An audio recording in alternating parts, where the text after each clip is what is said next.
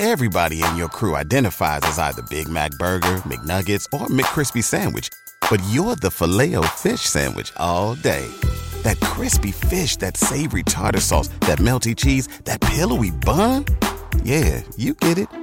Every time. And if you love the filet of fish, right now you can catch two of the classics you love for just $6. Limited time only. Price and participation may vary. Cannot be combined with any other offer. Single item at regular price. Ba da ba ba ba. ¿Te preocupas por tu familia? Entonces, ¿por qué darles solo huevos ordinarios cuando pueden disfrutar de lo mejor? Eggland's Best, los únicos huevos con ese delicioso sabor fresco de granja, además de la mejor nutrición, como 6 veces más vitamina D, 10 veces más vitamina E y 25% menos de grasa saturada que los huevos regulares, además de muchos otros nutrientes importantes. Así que, dales los mejores huevos. Eggland's Best, mejor sabor, mejor nutrición, mejores huevos. Parte 3, capítulo 3. Hay etapas en tu reintegración, dijo O'Brien. Primero aprender, luego comprender y por último aceptar.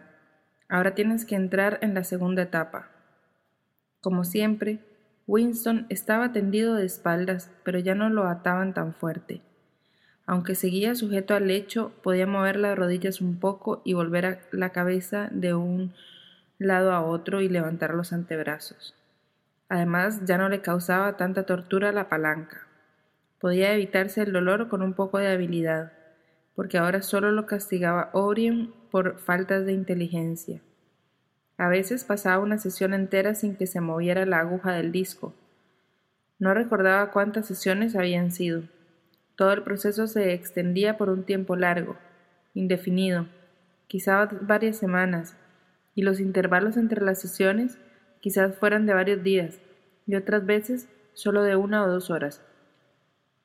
Mientras te hallas ahí tumbado, le dijo O'Brien, te has preguntado con frecuencia, e incluso me lo has preguntado a mí, por qué el Ministerio del Amor emplea tanto tiempo y trabajo en tu persona.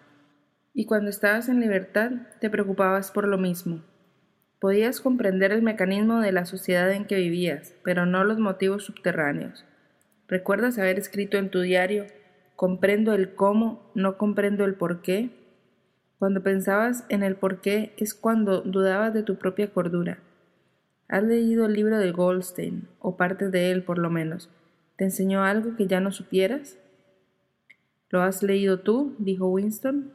Lo escribí, es decir, colaboré en su redacción. Ya sabes que ningún libro se escribe individualmente. ¿Es cierto lo que dice? Como descripción, sí, pero el programa que presenta es una tontería. La acumulación secreta de conocimientos, la extensión paulatina de ilustración y por último la rebelión proletaria y el aniquilamiento del partido. Ya te figurabas que esto es lo que encontrarías en el libro. Pura tontería. Los proletarios no se sublevarán ni dentro de mil años ni dentro de mil millones de años. No pueden. Es inútil que te explique la razón por la que no pueden rebelarse ya la conoces. Si alguna vez te has permitido soñar en violentas sublevaciones, debes renunciar a ello. El partido no puede ser derribado por ningún procedimiento. Las normas del partido, su dominio es para siempre. Debes partir de ese punto en todos tus pensamientos. O'Brien se acercó más al lecho. Para siempre, repitió. Y ahora volvamos a la cuestión del cómo y el por qué. Entiendes perfectamente cómo se mantiene el poder del partido. Ahora dime, ¿por qué nos aferramos al poder? ¿Cuál es nuestro motivo? ¿Por qué deseamos el poder? Habla, añadió al ver que Winston no le respondía. Sin embargo, Winston siguió callado unos instantes. Sentíase aplanado por una enorme sensación de cansancio. El rostro de O'Brien se había vuelto a animarse con su fanático entusiasmo. Sabía Winston de antemano lo que iba a decirle O'Brien, que el partido no buscaba el poder por el poder mismo, sino solo para el bienestar de la mayoría, que le interesaba tener en las manos las riendas porque los hombres de la masa eran criaturas débiles y cobardes que no podían soportar la libertad ni encararse con la verdad y debían ser dominados y engañados sistemáticamente por otros hombres más fuertes que ellos que la humanidad solo podía escoger entre la libertad y la felicidad, y para la gran masa de la humanidad era preferible la felicidad, que el partido era el eterno guardián de los débiles, una secta dedicada a hacer el mal para lograr el bien sacrificando su propia felicidad a la de los demás. Lo terrible, pensó Winston, lo verdaderamente terrible, era que cuando O'Brien le dijera esto, se lo estaría creyendo. No había más que verle la cara. O'Brien lo sabía todo. Sabía mil veces mejor que Winston cómo era en realidad el mundo, en qué degradación vivía la masa humana y por medio de qué mentiras y atrocidades la dominaba el partido. Lo había entendido y pesado todo, y sin embargo no le importaba, todo lo justificaba él por los fines. ¿Qué va uno a hacer? pensó Winston, contra un loco que es más inteligente que uno, que le oye a uno pacientemente y que sin embargo persiste en su locura? Nos gobernáis por nuestro propio bien, dijo débilmente. Creéis que los seres humanos no están capacitados para gobernarse, y en vista de ello, estuvo a punto de gritar. Una punzada de dolor se le había clavado en el cuerpo. O'Brien había presionado la palanca y la aguja de la esfera marcaba 35. Eso fue una estupidez, Winston. Has dicho una tontería. Debías tener un poco más de sensatez. Volvió a soltar la palanca y prosiguió. Ahora te diré la respuesta a mi pregunta. Se trata de esto. El partido quiere tener el poder por amor al poder mismo. No nos interesa el bienestar de los demás, solo nos interesa el poder. No la riqueza, ni el lujo, ni la longevidad, ni la felicidad, solo el poder, el poder puro. Ahora comprenderás lo que significa el poder puro. Somos diferentes de todas las oligarquías del pasado porque sabemos lo que estamos haciendo. Todos los demás, incluso los que se parecían a nosotros, eran cobardes o hipócritas. Los nazis alemanes y los comunistas rusos se acercaban mucho a nosotros por sus métodos, pero nunca tuvieron el valor de reconocer sus propios motivos. Pretendían, y quizás lo creían sinceramente, que se habían apoderado de los mandos contra su voluntad y para un tiempo limitado y que a la vuelta de la esquina, como quien dice, había un paraíso donde todos los seres humanos serían libres e iguales. Nosotros no somos así. Sabemos que nadie se apodera del mando con la intención de dejarlo. El poder no es un medio, sino un fin en sí mismo. No se establece una dictadura para salvaguardar una revolución. Se hace la revolución para establecer una dictadura. El objeto de la persecución no es más que la persecución misma. La tortura solo tiene como finalidad la misma tortura, y el objeto del poder no es más que el poder. ¿Empiezas a entenderme? A Winston le asombraba el cansancio del rostro de O'Brien. Era fuerte, carnoso y brutal, lleno de inteligencia y de una especie de pasión controlada ante la cual sentíase uno desarmado. Pero desde luego estaba cansado. Tenía bolsones bajo los ojos y la piel floja en las mejillas. O'Brien se inclinó sobre él para acercarle más la cara, para que pudiera verla mejor. Estás pensando, le dijo, que tengo la cara avejentada y cansada. Piensas que estoy hablando del poder y que ni siquiera puedo evitar la decrepitud de mi propio cuerpo. ¿No comprendes, Winston, que el individuo es solo una célula? El cansancio de la célula supone el vigor del organismo. ¿Acaso te mueres al cortarte las uñas? Se apartó del lecho y empezó a pasear con una mano en el bolsillo. Somos los sacerdotes del poder, dijo. El poder es Dios, pero ahora el poder es solo una palabra en lo que a ti respecta. Y ya es hora de que tengas una idea de lo que el poder significa. Primero debes darte cuenta de que el poder es colectivo. El individuo solo detenta poder en tanto deja de ser un individuo. Ya conoces la consigna del partido. La libertad es la esclavitud. ¿Se te ha ocurrido pensar que esta frase es reversible? Sí, la esclavitud es la libertad. El ser humano es derrotado siempre que está solo, siempre que es libre. Ha de ser así porque todo ser humano está condenado a, a morir irremediablemente y la muerte es el mayor de todos los fracasos. Pero si el hombre logra someterse plenamente, si puede escapar de su propia identidad, si es capaz de fundirse con el partido de modo que Él es el partido, entonces será todopoderoso e inmortal. Lo segundo de que tienes que darte cuenta es que el poder es poder sobre seres humanos, sobre el cuerpo, pero especialmente sobre el espíritu, el poder sobre la materia. La realidad externa, como tú la llamarías, carece de importancia. Nuestro control sobre la materia es desde luego absoluto. Durante unos momentos olvidó Winston la palanca. Hizo un violento esfuerzo para incorporarse y solo consiguió causarse dolor. Pero ¿cómo vais a controlar la materia? exclamó sin poderse contener. Ni siquiera conseguís controlar el clima y la ley de la gravedad. Además, existe la enfermedad, el dolor, la muerte. Obrien le hizo callar con un movimiento de la mano. Controlamos la materia porque controlamos la mente. La realidad está dentro del cráneo. Irás aprendiéndolo poco a poco, Winston. No hay nada que no podamos conseguir. La invisibilidad, la levitación, absolutamente todo. Si quisiera podría flotar ahora sobre el suelo como una pompa de jabón. No lo deseo porque el partido no lo desea. Debes librarte de esas ideas decimonónicas sobre las leyes de la naturaleza. Somos nosotros quienes dictamos las leyes de la naturaleza. No las dictáis, ni siquiera sois dueños de este planeta. ¿Qué me dices de Eurasia y Asia Oriental? Todavía no las habéis conquistado. Eso no tiene importancia. Las conquistaremos cuando nos convenga. Y si no las conquistásemos nunca, ¿en qué puede influir eso? podemos borrarlas de la existencia. Oceanía es el mundo entero. Es que, es, es que el mismo mundo no es más que una pizca de polvo y el hombre es solo una insignificancia. ¿Cuánto tiempo lleva existiendo? La Tierra estuvo deshabitada durante millones de años.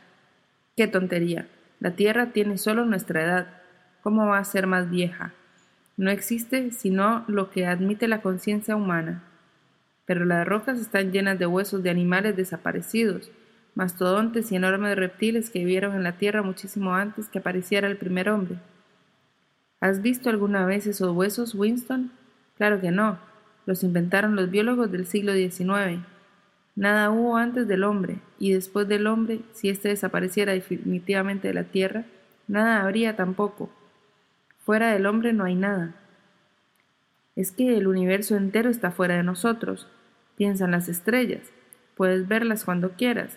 Algunas de ellas están a un millón de años luz de distancia. Jamás podremos alcanzarlas.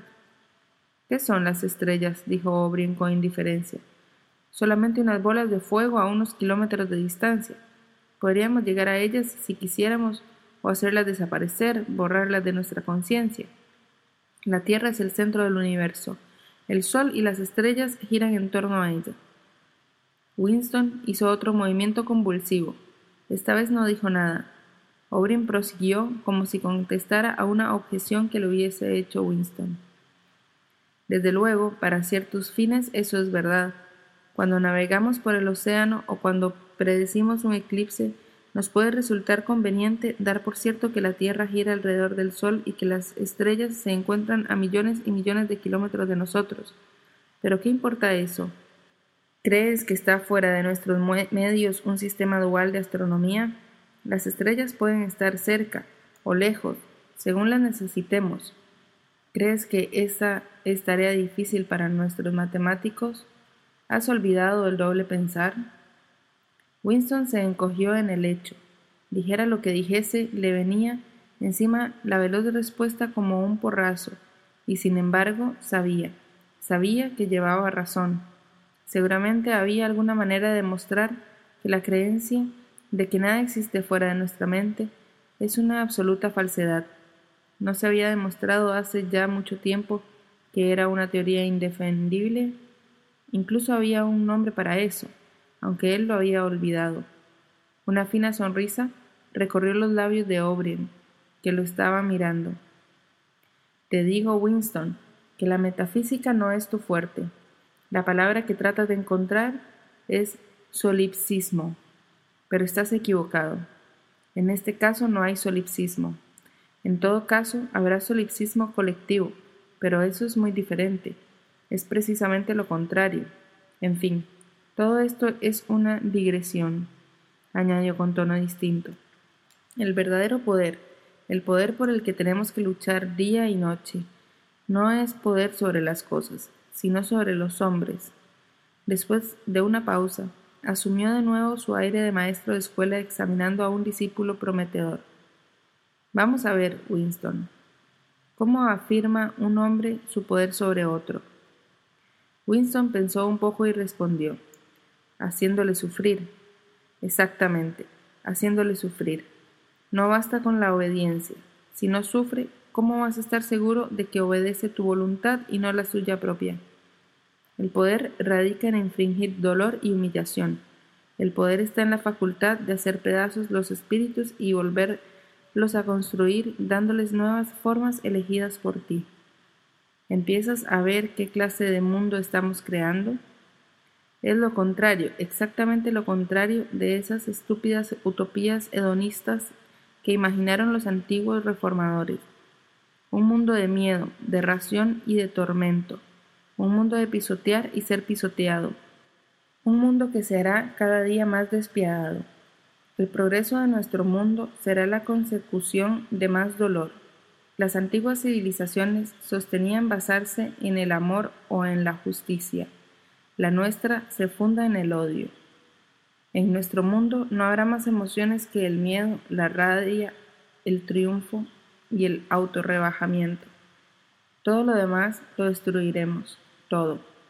Estamos suprimiendo los hábitos mentales que han sobrevivido antes de la revolución. Hemos cortado los vínculos que unían al hijo con el padre, un hombre con otro y al hombre con la mujer. Nadie se fía ya de su esposa, de su hijo ni de su amigo. Pero en el futuro no habrá ya esposas ni amigos. Los niños se les quitarán a las madres al nacer como se les quitan los huevos a la gallina cuando los pone. El instinto sexual será arrancado donde persista. La procreación consistirá en una formalidad anual como la renovación de la cartilla de racionamiento. Suprimiremos el orgasmo. Nuestros neurólogos trabajan en ello. No habrá lealtad, no existirá más fidelidad que la que se debe al partido, ni más amor que el amor al gran hermano. No habrá risa, excepto la risa triunfal cuando se derrota a un enemigo no habrá arte ni literatura ni ciencia. No habrá ya distinción entre la belleza y la fealdad. Todos los placeres serán destruidos. Pero siempre, no lo olvides, Winston, siempre habrá el afán de poder, la sed de dominio, que aumentará constantemente y se hará cada vez más sutil. Siempre existirá la emoción de la victoria, la sensación de pisotear a un enemigo indefenso. Si quieres hacerte una idea de cómo será el futuro. Figúrate una bota aplastando un rostro humano incesantemente. Se calló como si esperase a que Winston le hablara, pero éste se encogía más aún. No se le ocurría nada. Parecía helársele el corazón. Obrin prosiguió. Recuerda que es para siempre. Siempre estará ahí la cara que ha de ser pisoteada, el hereje, el enemigo de la sociedad, estarán siempre a la mano para que puedan ser derrotados y humillados una y otra vez. Todo lo que tú has sufrido desde que estás en nuestras manos, todo eso continuará sin cesar. El espionaje, las traiciones, las detenciones, las torturas, las ejecuciones y las desapariciones se producirán continuamente. Será un mundo de terror, a la vez que un mundo triunfal. Mientras más poderoso sea el partido, menos tolerante será. A una oposición más débil corresponderá un depotismo más implacable. Goldstein y sus herejías vivirán siempre, cada día, a cada momento serán derrotados, desacreditados, ridiculizados, les escupiremos encima, y sin embargo sobrevivirán siempre. Este drama que yo he representado contigo durante siete años volverá a ponerse en escena una y otra vez, generación tras generación, cada vez en forma más sutil. Siempre tendremos al hereje, a nuestro albedrío, chillando de dolor, destrozado, destrozado, despreciable y al final totalmente arrepentido. Salvado de sus errores y arrastrándose a nuestros pies por su propia voluntad. Ese es el mundo que estamos preparando, Winston. Un mundo de victoria tras victoria, de triunfos sin fin, una presión constante sobre el nervio del poder. Ya veo que empiezas a darte cuenta de cómo será ese mundo, pero acabarás haciendo más que comprendiéndolo. Lo aceptarás, lo acogerás encantado, te convertirás en parte de él. Winston había recobrado suficiente energía para hablar. No podréis conseguirlo, dijo débilmente. ¿Qué habéis querido decir con esas palabras, Winston? No podréis crear un mundo como el que has descrito. Eso es un sueño, un imposible. ¿Por qué? Es imposible fundar una civilización sobre el miedo, el odio y la crueldad. No perduraría. ¿Por qué no? No tendría vitalidad, se desintegraría, se suicidaría. No seas tonto. Estás bajo la impresión de que el odio es más agotador que el amor. ¿Por qué va a serlo? Y si lo fuera, ¿qué diferencia habría? Supón que preferimos gastarnos más pronto. Supón que aceleramos el tiempo de la vida humana de modo que los hombres sean seniles a los 30 años. ¿Qué importaría? ¿No comprendes que la muerte del individuo no es la muerte? El partido es inmortal. Como de costumbre, la voz había vencido a Winston.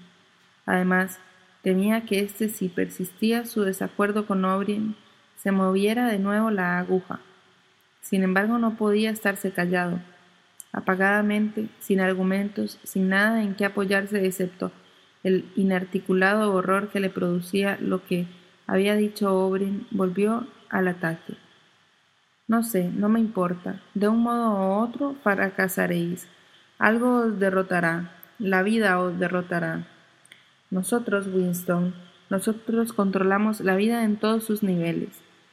¿Te figuras que existe algo llamado la naturaleza humana, que se irritará por lo que hacemos y se volverá contra nosotros? Pero no olvides que nosotros creamos la naturaleza humana. Los hombres son infinitamente maleables. O quizás hayas vuelto a tu antigua idea de que los proletarios o los esclavos se levantarán contra nosotros y nos derribarán. Desecha esa idea. Están indefensos como animales. La humanidad es el partido. Los otros están fuera, son insignificantes. No me importa. Al final os vencerán. Antes o después os, verás, os verán como sois y entonces os despedazarán. ¿Tienes alguna prueba de que esto esté ocurriendo? ¿O quizás alguna razón de que pudiera ocurrir? No, es lo que creo. Sé que fracasaréis. Hay algo en el universo. No sé lo que es. Algún espíritu, algún principio contra lo que no podréis. ¿Acaso crees en Dios, Winston? No. Entonces, ¿qué principio es ese que ha de vencernos? No sé, el espíritu del hombre. ¿Y te consideras tú un hombre? Sí. Si tú eres un hombre, Winston, es que eres el último. Tu especie se ha extinguido. Nosotros somos los herederos. ¿Te das cuenta de lo que estás solo, absolutamente solo? Te encuentras fuera de la historia. No existes. Cambió de tono y de actitud y dijo con dureza. ¿Te consideras moralmente superior a nosotros por nuestras mentiras y por nuestra crueldad? Sí, me considero superior. Owen guardó silencio pero enseguida empezaron a hablar otras dos voces. Después de un momento, Winston reconoció que una de ellas era la suya propia. Era una cinta magnetofónica de la conversación que había sostenido con Aubrey en la noche en que se habían alistado en la hermandad. Se oyó a sí mismo prometiendo solemnemente mentir, robar, falsificar, asesinar, fomentar el hábito de las drogas y la prostitución, propagar las enfermedades venéreas y arrojar vitriolo a la cara de un niño. O'Brien hizo un pequeño gesto de impaciencia como dando a entender que la demostración casi no merecía la pena. Luego hizo funcionar un resorte y las voces se detuvieron.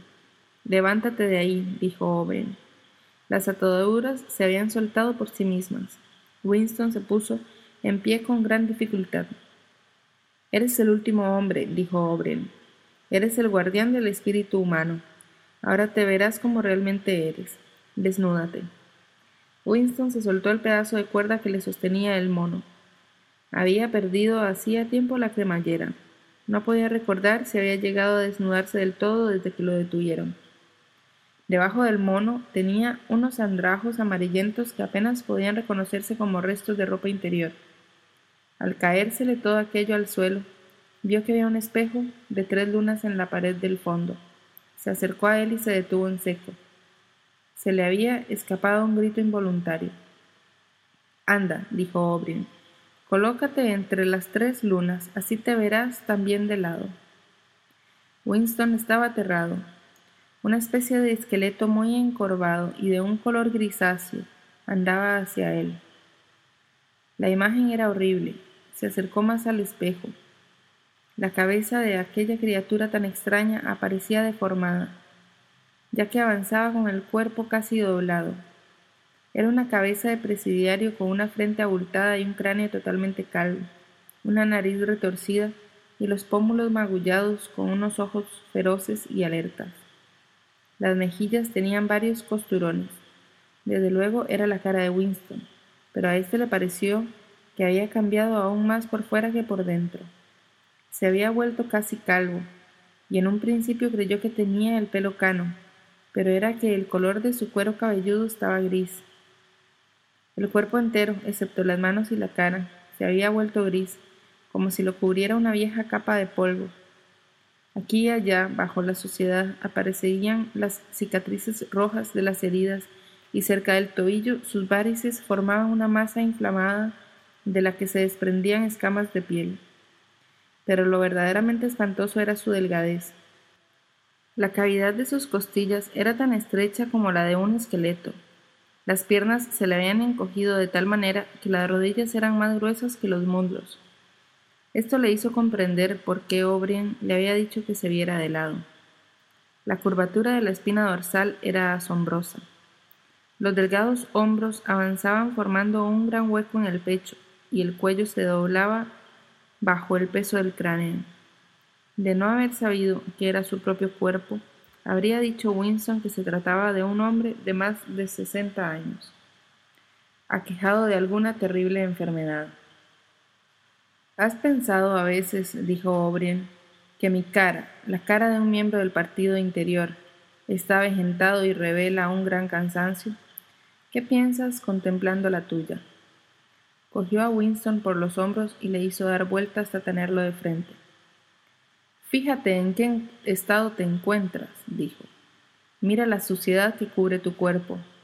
¿Sabes que hueles como un macho cabrío? Es probable que ya no lo notes, Fíjate en tu horrible delgadez. ¿Ves? Te rodeo el brazo con el pulgar y el índice. Y podría doblarte el cuello como una remolacha. ¿Sabes que has perdido 25 kilos desde que estás en nuestras manos? Hasta el pelo se te cae a puñados. Mira, te arrancó un mechón de pelo. Abre la boca. Te quedan nueve, diez, once dientes. ¿Cuántos tenías cuando te detuvimos? y los pocos que te quedan se te están cayendo. Mira. Agarró uno de los dientes de abajo que le quedaban a Winston. Este sintió un dolor agudísimo que le corrió por toda la mandíbula. O'Brien se lo había arrancado de cuajo tirándolo al suelo. Te estás pudriendo, Winston. Te estás desmoronando. ¿Qué eres ahora? Una bolsa llena de porquería. Mírate otra vez en el espejo. ¿Ves eso que tienes enfrente? Es el último hombre. Si eres humano, eso es la humanidad. Anda, vístete otra vez. Winston empezó a vestirse con movimientos lentos y rígidos. Hasta ahora no había notado lo débil que estaba. Solo un pensamiento le ocupaba la mente, que debía de llevar en aquel sitio más tiempo de lo que figuraba. Entonces, al mirar los miserables andrajos que se habían caído en torno suyo, sintió una enorme piedad por su pobre cuerpo. Antes de saber lo que estaba haciendo, se había sentado en un taburete junto al lecho y había roto a llorar. Se daba plena cuenta de su terrible fealdad y de su inutilidad, de que era un montón de huesos envueltos en trapos sucios que lloraba iluminado por una deslumbrante luz blanca. Pero no podía contenerse. O'Brien le puso una mano en el hombro, casi con amabilidad. Esto no durará siempre, le dijo. Puedes evitarte todo esto en cuanto quieras. Todo depende de ti. Tú tienes la culpa, sollozó Winston. Tú me convertiste en este guiñapo. No, Winston, has sido tú mismo. Tú aceptaste cuando te pusiste contra el partido. Todo ello estaba ya contenido en aquel primer acto de rebeldía. Nada ha ocurrido que tú no hubieras previsto. Después de una pausa prosiguió. Te hemos pegado, Winston, te hemos destrozado. Ya has visto cómo está tu cuerpo. Pues bien, tu espíritu está en el mismo estado. Has sido golpeado e insultado, has gritado de dolor, te has arrastrado por el suelo en tu propia sangre y en tus vómitos, has gemido pidiendo misericordia, has traicionado a todos. ¿Crees que hay alguna degradación en que no hayas caído? Winston dejó de llorar, aunque seguía teniendo los ojos llenos de lágrimas. Miró a Obrin. No he traicionado a Julia, dijo. Obrin lo miró pensativo. No, no, eso es cierto. No has traicionado a Julia. El corazón de Winston volvió a llenarse de aquella adoración por Obrin que nada parecía capaz de destruir. Qué inteligente, pensó, qué inteligente es este hombre. Nunca dejaba a Obrin de comprender lo que se le decía. Cualquier otra persona habría contestado que había traicionado a Julia. ¿No se lo habían sacado todo bajo tortura? Les había contado absolutamente todo lo que sabía de ella, su carácter, sus costumbres, su vida pasada. Había confesado, dando los más pequeños detalles, todo lo que había ocurrido entre ellos, todo lo que él había dicho de ella y ella de él, sus comidas, alimentos comprados en el mercado negro, sus relaciones sexuales, sus vagas conspiraciones contra el partido. Y sin embargo, en el sentido en que él le daba a la palabra traicionar, no la había traicionado, es decir, no había dejado de amarla. Sus sentimientos hacia ella seguían siendo los mismos. Oren había entendido lo que él quería decir sin necesidad de explicárselo. Dime, murmuró Winston, ¿cuándo me matarán? A lo mejor tardarán aún mucho tiempo, respondió O'Brien. Eres un caso difícil, pero no pierdas la esperanza. Todos se curan antes o después. Al final te mataremos.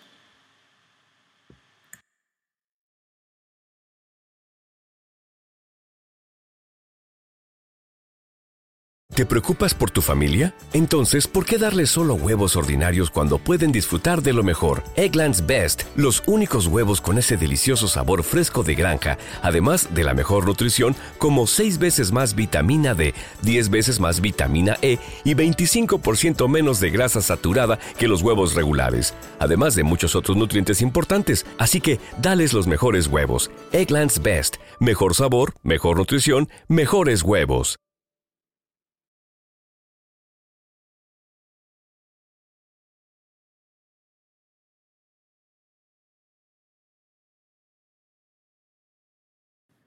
Parte 3, capítulo 4. Sentíase mucho mejor. Había engordado y cada día estaba más fuerte, aunque hablar de días no era muy exacto. La luz blanca y el zumbido seguían como siempre, pero la nueva celda era un poco más confortable que las demás en que había estado. La cama tenía una almohada y un colchón, y había también un taburete. Lo habían bañado, permitiéndole lavarse con bastante frecuencia en un barrerlo de hojalata. Incluso le proporcionaron agua caliente. Tenía ropa interior nueva y un nuevo mono. Le curaron las varices vendándoselas adecuadamente. Le arrancaron el resto de los dientes y le pusieron una dentadura postiza. Debían de haber pasado varias semanas e incluso meses. Ahora le habría sido posible medir el tiempo si le hubiera interesado, pues lo alimentaban a intervalos regulares. Calculó que le llevaban tres comidas cada 24 horas, aunque no estaba seguro si se las llevaban de día o de noche. El alimento era muy bueno, con carne cada tres comidas. Una vez le dieron también un paquete de cigarrillos, pero el guardia que le llevaba la comida y que nunca le hablaba le daba fuego. La primera vez que intentó fumar, se mareó, pero perseveró, alargando el paquete mucho tiempo. Fumaba medio cigarrillo después de cada comida. Le dejaron una pizarra con un pizarrín atado a un pico. Al principio no lo usó. Se hallaba en un continuo estado de atontamiento. Con frecuencia se tendía desde una comida hasta la siguiente sin moverse, durmiendo a ratos y a ratos pensando confusamente. Se había acostumbrado a dormir con una luz muy fuerte sobre el rostro. La única diferencia que notaba con ello era que sus sueños tenían así más coherencia. Soñaba mucho y a veces tenía ensueños felices. Se veía en el país dorado o sentado entre enormes, soleadas, gloriosas ruinas con su madre, con Julia o con Obrien, sin hacer nada, solo tomando el sol y hablando de temas pacíficos. Al despertarse, pensaba mucho tiempo sobre lo que había soñado. Había perdido la facultad de esforzarse intelectualmente al desaparecer el estímulo del dolor. No se sentía aburrido ni deseaba conversar ni distraerse por otro medio. Solo quería estar aislado, que no le pegaran ni lo interrogaran, tener bastante comida y estar limpio. Gradualmente empezó a dormir menos, pero seguía sin desear levantarse de la cama. Su mayor afán era yacer en calma y sentir cómo se concentraba más energía en su cuerpo. Se tocaba continuamente el cuerpo para asegurarse que no era una ilusión suya el que sus músculos se iban redondeando y su piel fortaleciendo. Por último, vio con alegría que sus muslos eran mucho más gruesos que sus rodillas. Después de esto, aunque sin muchas ganas al principio, empezó a hacer algún ejercicio con regularidad. Andaba hasta tres kilómetros seguidos. Los medía por los pasos que daba en torno a la celda. La espalda se le iba enderezando. Intentó realizar ejercicios más complicados y se asombró, humillado, de la cantidad asombrosa de cosas que no podía hacer. No podía coger el taburete estirando el brazo ni sostenerse en una sola pierna sin caerse. Intentó ponerse en cuclillas, pero sintió unos dolores terribles en los muslos y en las pantorrillas. Se tendió de cara al suelo e intentó levantar el peso del cuerpo con las manos. Fue inútil. No podía elevarse ni un centímetro. Pero después de unos días, más otras cuantas comidas, incluso llegó a realizarlo. Lo hizo hasta seis veces seguidas. Empezó a enorgullecerse de su cuerpo y a albergar la intermitente ilusión de que también su cara se le iba normalizando pero cuando casualmente se llevaba la mano a su cráneo calvo, recordaba el rostro cruzado de cicatrices y deformado que había visto aquel día en el espejo. Se le fue activando el espíritu, sentado en la cama con la espalda apoyada en la pared y la pizarra sobre las rodillas. Se dedicó con aplicación a la tarea de reeducarse. Había capitulado, eso era ya seguro. En realidad, lo comprendía ahora, había estado expuesto a capitular mucho antes de tomar esa decisión. Desde que lo llevaron al Ministerio del Amor e incluso durante aquellos minutos en que Julia y él se habían encontrado indefensos, espalda contra espalda mientras la voz de hierro de la telepantalla les ordenaba lo que tenían que hacer. Se dio plena cuenta de la superficialidad y la frivolidad de su intento de enfrentarse con el partido. Sabía ahora que durante siete años lo había vigilado la policía del pensamiento como si fuera un insecto cuyos movimientos se estudian bajo una lupa. Todos sus actos físicos, todas sus palabras, incluso sus actitudes mentales, habían sido registradas o deducidas por el partido. Incluso la motita de polvo blanquecino que Winston había dejado sobre la tapa de su diario la habían vuelto a colocar cuidadosamente en su sitio. Durante los interrogatorios, le hicieron oír cintas magnetofónicas y le mostraron fotografías. Algunas de estas recogían momentos en que Julia y él habían estado juntos. Sí, incluso ya no podía seguir luchando contra el partido. Además el partido tenía razón. ¿Cómo iba a equivocarse el cerebro inmortal y colectivo? ¿Con qué normas externas podían comprobarse sus juicios? La cordura era cuestión de estadística. Solo había que aprender a pensar como ellos pensaban. Claro que el pizarrín se le hacía extraño entre sus dedos, entorpecidos. Empezó a escribir los pensamientos que le acudían. Primero escribió con grandes mayúsculas. La libertad es la esclavitud. Luego, casi sin detenerse, escribió debajo. Dos y dos son cinco. pero cuando sintió cierta dificultad para concentrarse, no recordaba lo que venía después, aunque estaba seguro de saberlo. Cuando por fin se acordó de ello, fue solo por un razonamiento, no fue espontáneo. Escribió, El poder es Dios. Lo aceptaba todo. El pasado podía ser alterado. El pasado nunca había sido alterado. Oceanía estaba en guerra con Asia Oriental. Oceanía había estado siempre en guerra con Asia Oriental. Jones, Aronson y Rutherford eran culpables de los crímenes de que se les acusó. Nunca había visto la fotografía que probaba su inocencia. Esta foto no había existido nunca, la había inventado él.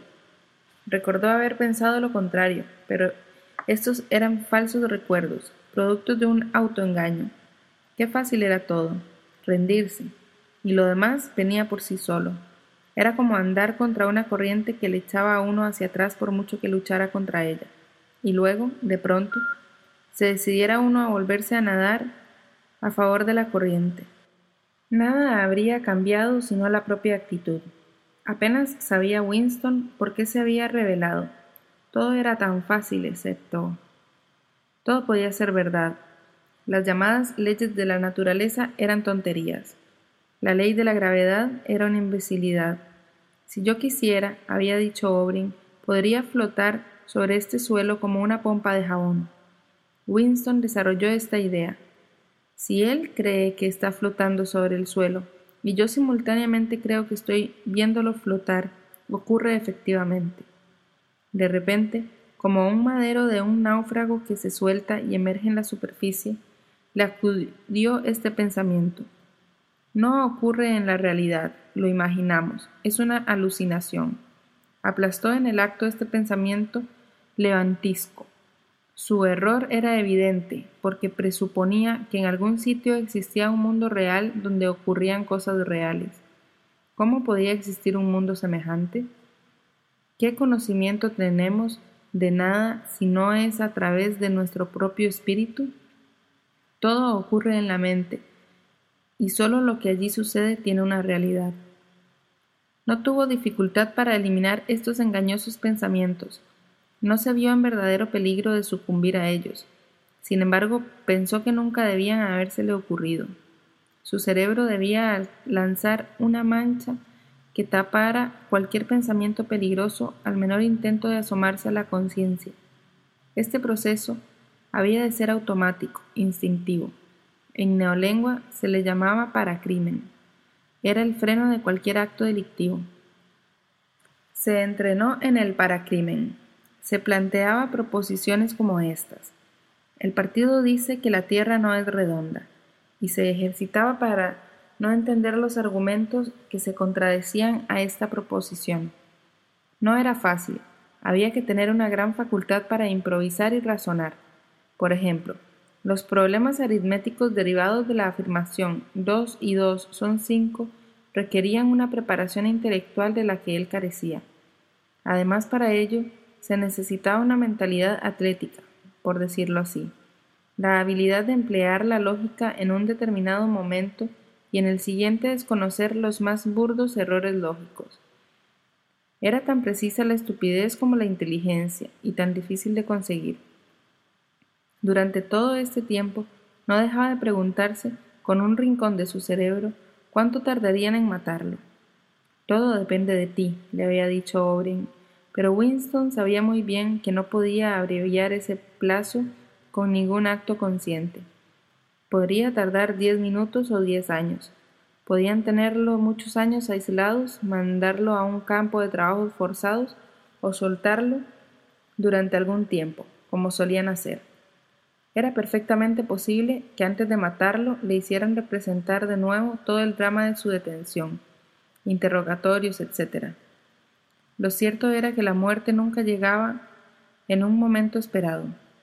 La tradición, no la tradición oral, sino un conocimiento difuso que le hacía a uno estar seguro de ello, aunque no lo hubiera oído nunca, era que le mataban a uno por detrás de un tiro en la nuca. Un tiro que llegaba sin aviso, cuando le llevaban a uno de una celda a otra por un pasillo. Un día cayó en una ensoñación extraña. Se veía a sí mismo andando por un corredor en espera del disparo. Sabía que dispararían de un momento a otro. Todo estaba arreglado. Se había reconciliado plenamente con el partido. No más dudas ni más discusiones, no más dolor ni miedo. Tenía el cuerpo saludable y fuerte. Andaba con gusto, contento de moverse él solo.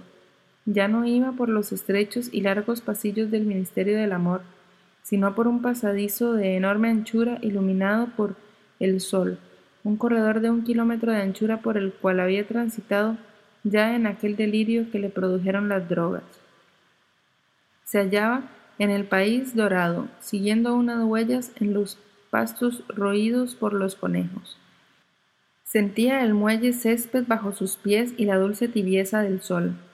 Al borde del campo había unos olmos cuyas hojas se movían levemente y algo más allá corría el arroyo bajo los sauces.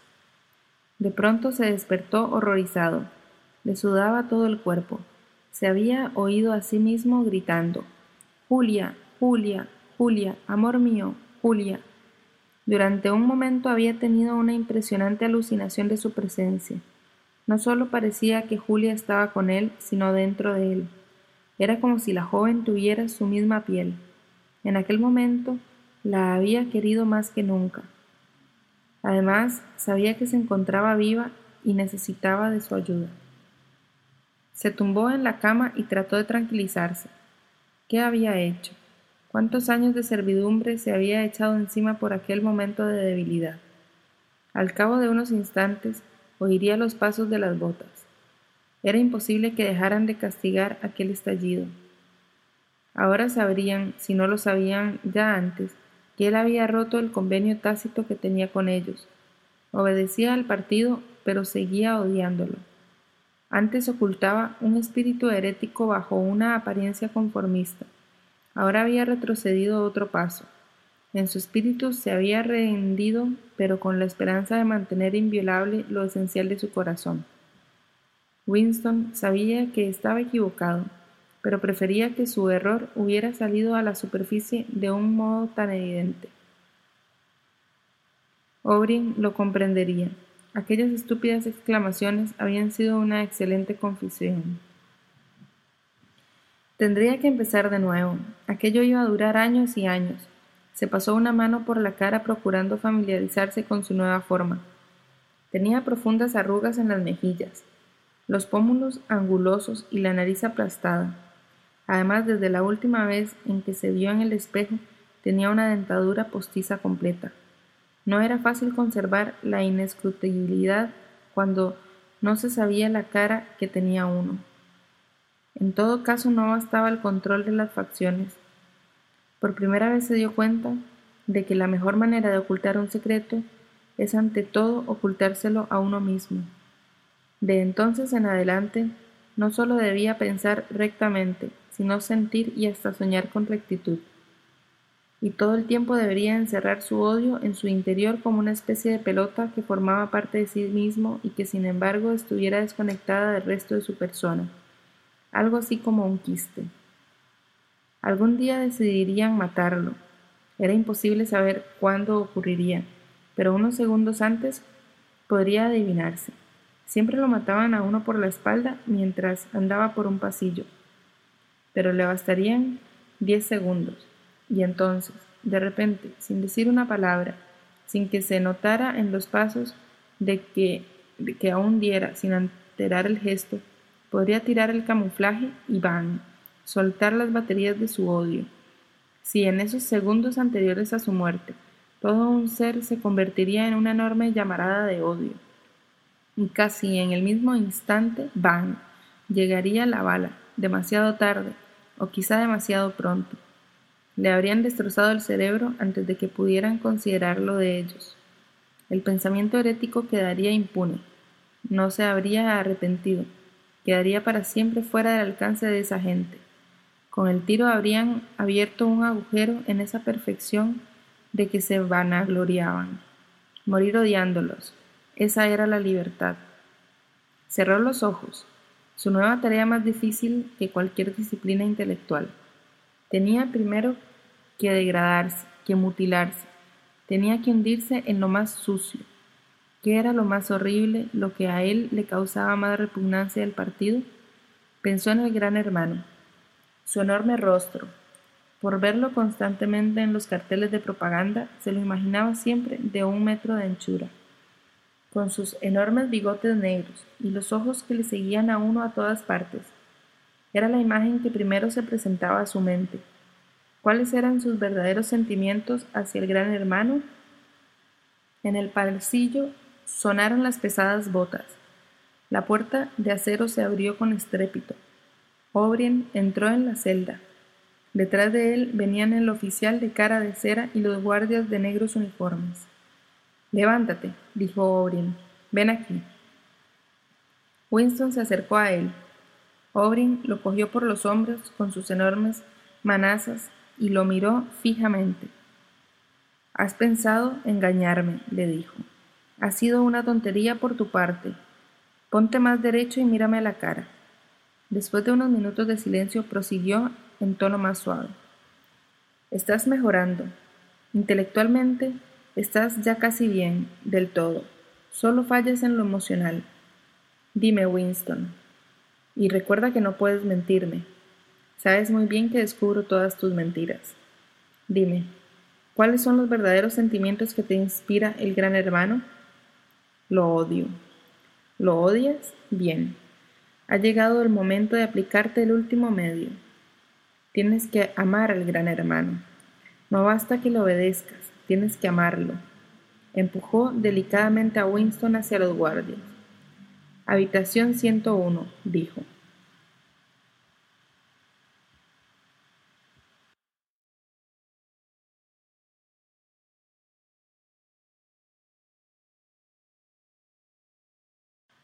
Parte 3, capítulo 5. En cada etapa de su encarcelamiento había sabido Winston, o creyó saber, hacia dónde se hallaba, aproximadamente en el enorme edificio sin ventanas. Probablemente había pequeñas diferencias en la presión del aire. Las celdas donde los guardianes lo habían golpeado estaban bajo el nivel del suelo. La habitación donde O'Brien lo había interrogado estaba cerca del techo este lugar de ahora estaba a muchos metros bajo tierra, lo más profundo a lo que se podía llegar. Era mayor que casi todas las celdas donde había estado, pero Winston no se fijó más que en dos mesitas ante él, cada una de ellas cubierta con gamuza verde. Una de ellas estaba solo a un metro o dos de él y la otra más lejos, cerca de la puerta.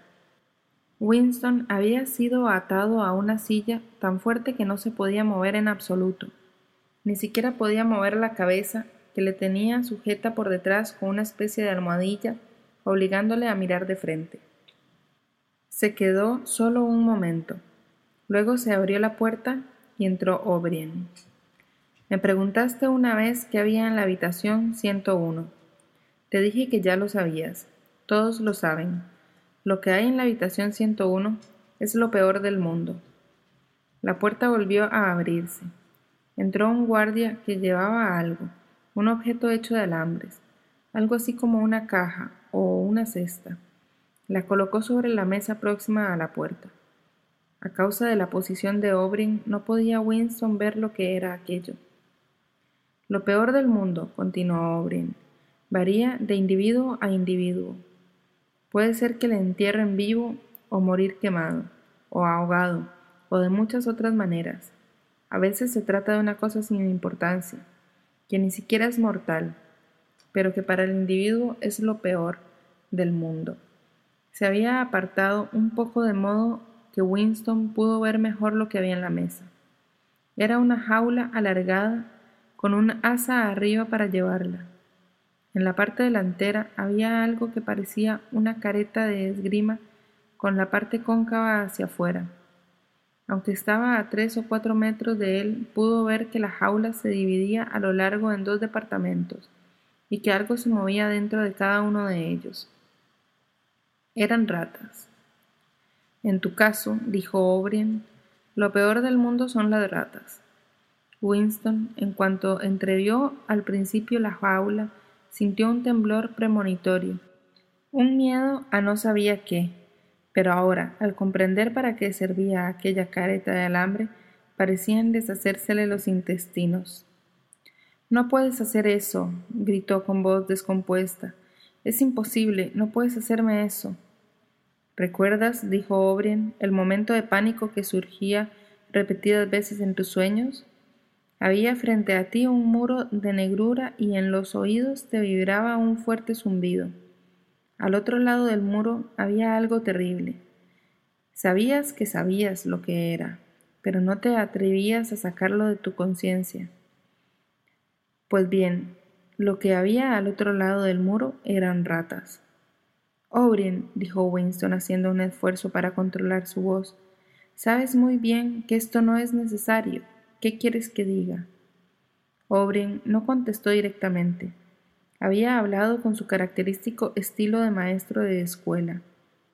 Miró pensativo al vacío como si estuviera dirigiéndose a un público que se encontraba detrás de Winston. El dolor no basta siempre, hay ocasiones en que un ser humano es capaz de resistir el dolor incluso hasta bordear la muerte. Para todos hay algo que no puede soportarse, algo tan inaguantable que ni siquiera se puede pensar en ello. No se trata de valor ni de cobardía. Si te estás cayendo desde una gran altura, no es cobardía que te agarres a una cuerda que encuentres a tu caída. Si subes a la superficie desde el fondo de un río, no es cobardía llenar de aire los pulmones. Es solo un instinto que no puede ser desobedecido. Lo mismo te ocurre ahora con las ratas. Para ti son lo más intolerable del mundo. Constituyen una presión que no puedes resistir aunque te esfuerces en ello. Por eso las ratas te harán hacer lo que se te pide. Pero ¿de qué se trata? ¿Cómo puedo hacerlo si no sé lo que es? O'Brien levantó la jaula y la puso en la mesa más próxima a Winston, colocándola cuidadosamente sobre la gamuza. Winston podía oírse la sangre zumbándole en los oídos. Sentíase más abandonado que nunca. Estaba en medio de una gran llanura solitaria, un inmenso desierto quemado por el sol, y le llegaban todos los sonidos desde distancias inconmensurables. Sin embargo, la jaula de las ratas estaba solo a dos metros de él. Eran ratas enormes. Tenían esa edad en que el hocico de las ratas se vuelve hiriente y feroz y su piel es parda en vez de gris.